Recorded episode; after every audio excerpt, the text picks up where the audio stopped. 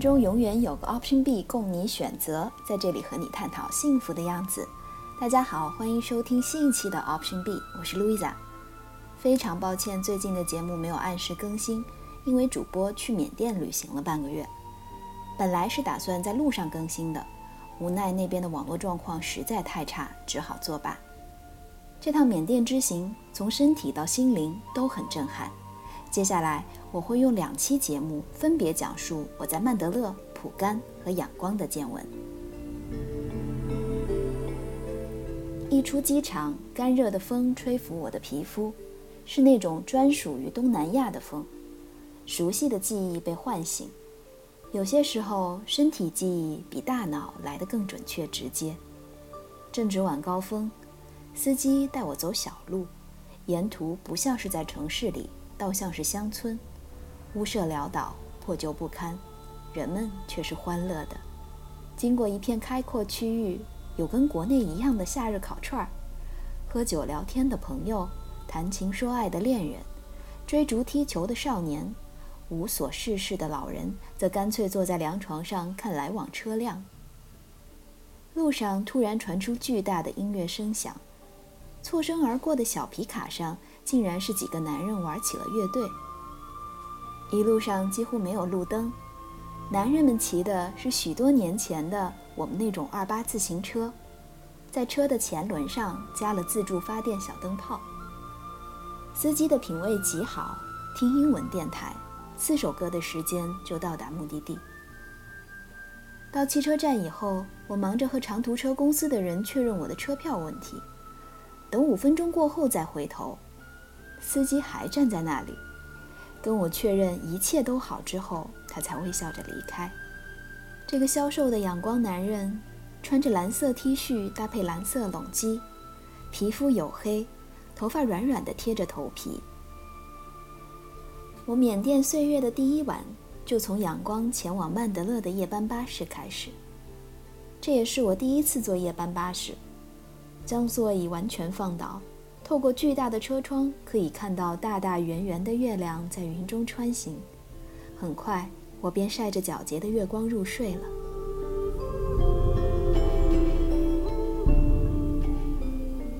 你要回到曼德勒，老船队在那里停泊。你难道听不到哗啦啦的桨声从仰光一直响到曼德勒？在去曼德勒的路上，飞鱼在嬉戏。黎明似雷从中国而来，照彻整个海湾。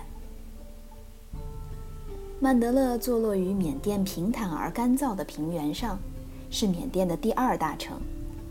在缅甸岁月中，奥威尔形容曼德勒是一座令人讨厌的城市，到处尘土飞扬，而且热得难以忍受。虽然这些描述也适用于今日。但存在于奥威尔书中满是尘土的街道，今日已不复见。二次大战期间，盟军与日军激烈的战斗摧毁了曼德勒大半的市区，剩下的即使未受摧毁，日后也为迎接中国商人的到来一一拆除。曼德勒位于大河伊洛瓦底江边，战略地位重要，因此成为与中国通商的重要贸易城市。如今。老曼德勒的浪漫风情一去不返，曼德勒的街道均用数字表示，而且依照南北东西向区划成整齐的棋盘式街道。不过，缅甸过去皇宫的巨大城墙依然耸立着，在墙顶漫伸下来的九重葛覆盖了整个墙面。政府还在宫内布置了大量驻军。从宫墙外，商店、佛塔与茶馆。如同井然有序的迷宫般不断展开。对许多外国人而言，曼德勒总让他们油然想起失落的东方王国与热带的缤纷色彩。曼德勒原是缅甸的权力中心，缅甸最后一任国王西袍就是在这里统治全国。当时住在此地的居民许多都是工匠，他们的任务就是为宫廷提供娱乐与仪式服务。这些手工艺人包括了丝织匠、金匠、木偶戏师傅与舞者，而曼德勒也成为缅甸的文化与艺术之都。曾于1920年代游历缅甸的毛姆写道：“曼德勒这个名字有着独特的魅力。明智的人或许会与这座城市保持距离，因为他们知道自己永远无法配得上那抑扬顿挫的音节所唤起的期待与想象。如今，如果你仍然带着这些期待与想象而来，恐怕你只会失望了。曼德勒城区就和任何一个国内三线城市一样，横平竖直的街道两旁立满楼房，不会太高。最多不过七层，而最亮眼的广告牌居然来自 OPPO 和华为。依旧尘土飞扬的街道，不像是有保洁人员定期打扫的样子。一旦走到城市边缘，被随意弃置的垃圾堆发出阵阵恶臭，引来苍蝇环伺，相较世界上任何一个城市的贫民窟，并无二致。那些想象中的神秘东方风情。只有在男人穿的拢基，女人穿着的特敏，以及曼德勒山脚下的知名佛寺中才得以窥见。粮农市场是曼德勒的商品集散中心，看上去貌似一栋废弃的高楼，一到五层密密匝匝的商铺，贩售衣食住行中只要你想得到的小商品。我跟当地人一起闲逛，就一条特敏讨价还价。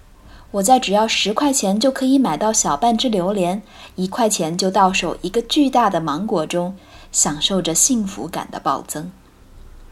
走过几条街都没有遇到一个游客，而我在参观他们的同时，觉得自己也被所有人好奇地打量着。那一刻，我竟然有点害羞。正好发现一座寺庙，便匆忙地躲了进去，外面喧嚣的世界就都不见了。供奉佛陀的主殿经过特别的灯光布置，还配有空调。一个小姑娘跑着来给我开门，门一打开，满是馥郁的花香，好闻的人都要醉了。这玻璃门把一切隔绝在外，只留三两祈福者的诵经声。我在一角坐下，身心都安静下来。更准确地说。我好像突然感受到了信仰的力量。在曼德勒，出租车并不常见，摩的是游客外出游览的主要交通工具。顶着烈日吃了快一个小时的土，我来到隐秘在一片树林之中的英瓦古城。英瓦古城位于曼德勒市区以南三十五公里，曾经作为都城存在了四个世纪之久。明永历皇帝逃到缅甸后，就曾经被当时的缅甸王囚禁在这座古城中。经历过地震和二战的摧残，目前这里大多只剩一些残垣断壁，仅存的几处遗迹散落田间，其中最具规模的一座要数马哈昂美寺。走在古城中，总让我想起吴哥，同样是王城遗址。这里却完全没有吴哥皇城的宏伟华丽。特别之处是，王城中还有居民居住，阡陌纵横，鸡犬相闻。临近傍晚，有炊烟升起，为这荒芜多年的遗迹增添了几分烟火气。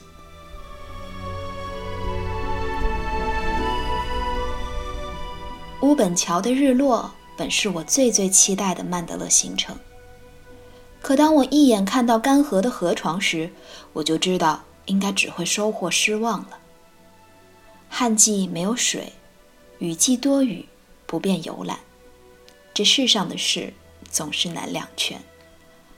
这条全长一千二百米的木桥，成为当地年轻人约会、家庭休闲娱乐的重要场所。桥上每隔一段就会有一个小凉亭，贩售各类小食和冰镇饮料。我刚在其中一座坐下，一位上了年纪的僧人便和我攀谈起来，聊他不远处的寺庙，聊他每天教习的小僧侣，也聊他对北京的向往，并邀请我下次来曼德勒一定要去他的寺庙拜访，他会亲自给我讲述打坐冥想的要义。而我却很难告诉他，不知下次是何时。人们寄望于的那些下一次，很多时候也许永远都不会来。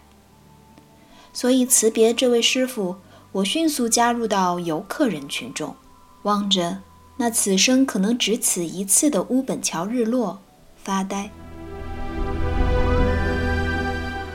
一旦你听过东方的声音，就再也没办法听到别的声音。